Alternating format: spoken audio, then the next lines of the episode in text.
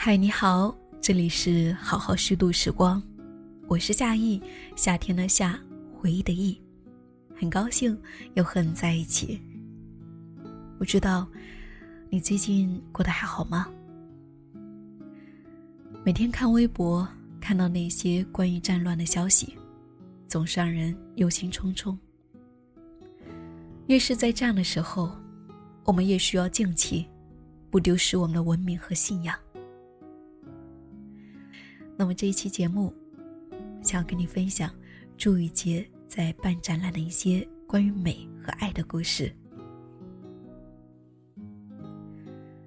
从深圳返回上海的夜晚，落地前看着万家灯火，我也该回家了。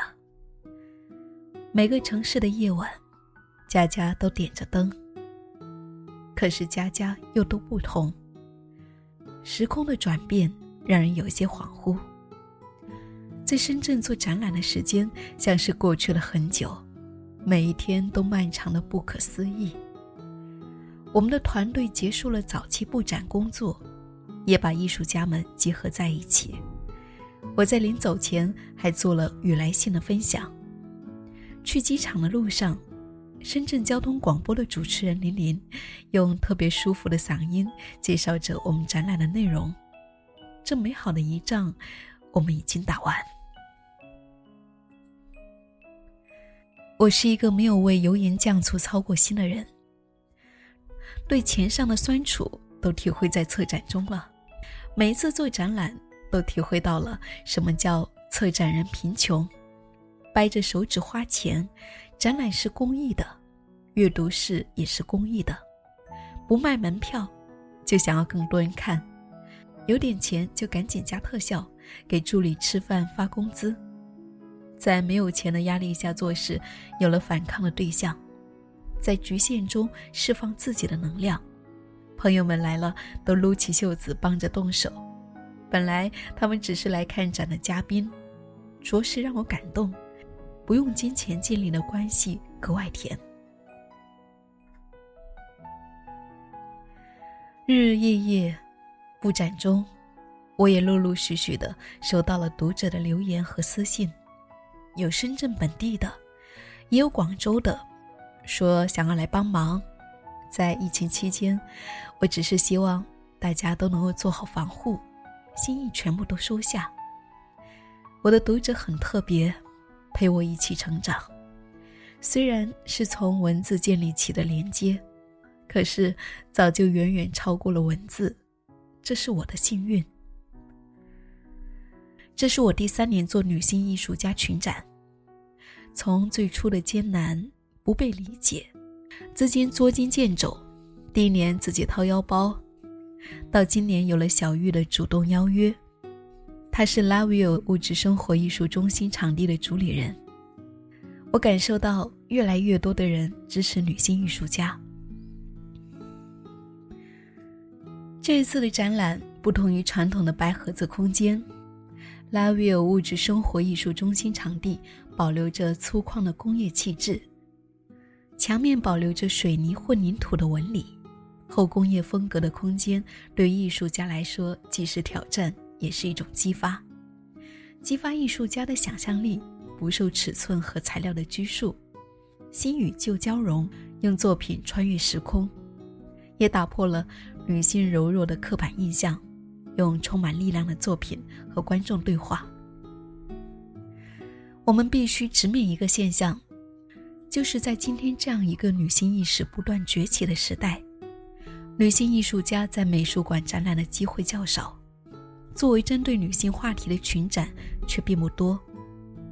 女性艺术家和其他女性一样，面临着职业天花板。古代艺术史某种程度上是男性视角的艺术史，被写进艺术史的女性艺术家也很少。艺术史学家琳达·诺克林斯在一九七一年说：“为什么从来没有伟大的女性艺术家？”这个问题到今天仍旧引人思考。作为女性策展人，我一直希望能够为女性艺术家提供更多的机会。展现他们的作品和创造力。当代艺术的展览本身也是一种表达。艺术社会学的范畴承载着艺术家策展的思考，是对社会时下的问题的反应。通过不断办女性艺术家展览，书写女性艺术，才有可能让女性艺术家被更多人知道，让女性艺术家进入到艺术史。女性艺术阅读室也成为我策展的一个必要的项目。可能许多展览不会做档案书籍的呈现，因为我自己是写作者、读者，我的性别教育都是靠自学的。历史中有很多女性启迪了我们这一代女性，很多女性艺术家、女性和我一样，都是通过阅读完成自我意识或者女性意识的启蒙。这两年有大量与女性议题有关的书籍出版，我感受到文化界女性元年的意味。通过书籍和文献展览，让读者、参展观众可以拥有一间自己的房间、阅读室。在这里得到理论支持，获得更多思考的维度。艺术只有看是远远不够的，观看与知识从来都是辅车相依。所有的艺术都要放到历史的框架中。希望我们能够用阅读室这个独特的环节，将艺术知识连接，获得更多的真知灼见。如果没有工作，我自己很愿意在阅读室里面待上一整天。书好看，环境也舒服，谁不喜欢毫无负担的享受阅读呢？这里就是我的乌托邦，也是我不做展览的时候类似的生活。如果问我写作和做展览更喜欢哪一个，老实说，嗯，还是写作。写作是一个人的较量，向内走，不用麻烦别人，也不打扰时间。做展览是真的辛苦，还好有我的伙伴们，和他们在一起工作，体验团队冒险的快乐。没有一个人抱怨，没有一个人提要求。我自己没有那么大的魅力，可以驱动那么多人帮我。肯定是艺术和我们这个项目的意义。世界很大，我们弱小，做美好的事情，让我们抵抗时间。时势马翻人仰。战火纷飞，越是在这样的时候，越需要静气，不丢失我们的文明和信仰。最简单的、最朴素的普世价值观，才显出超乎寻常的价值。原来，那么多人已经忘记了爱和美。一个热爱美的人，是不会摧毁世界的。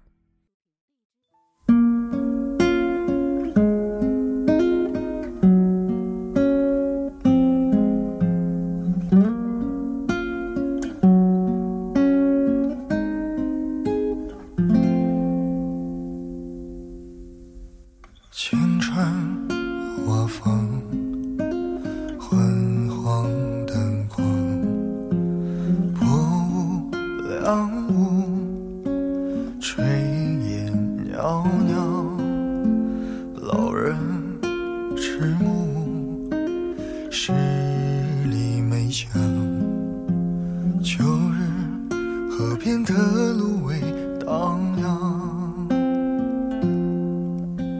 小城人群慢下节奏，听书茶楼下个巷口，爱人。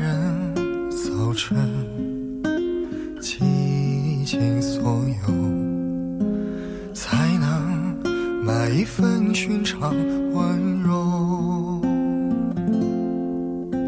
只是寻常岁月时，书写风花雪月时，爱你的每个秋日，都像转化为纸。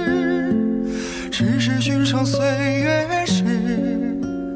是写余生的样子。太温柔，容易偏执，爱人去爱一次。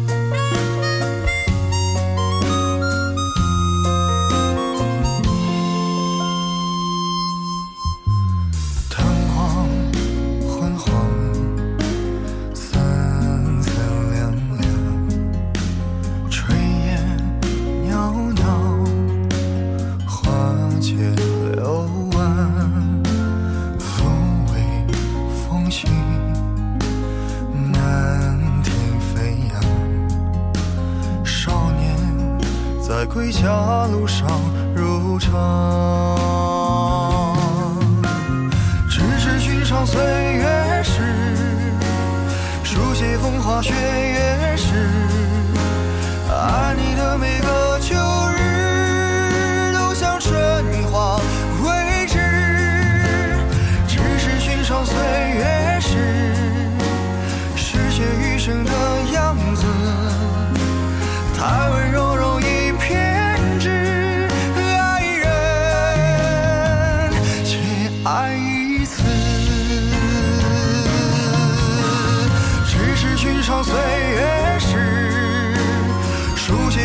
雪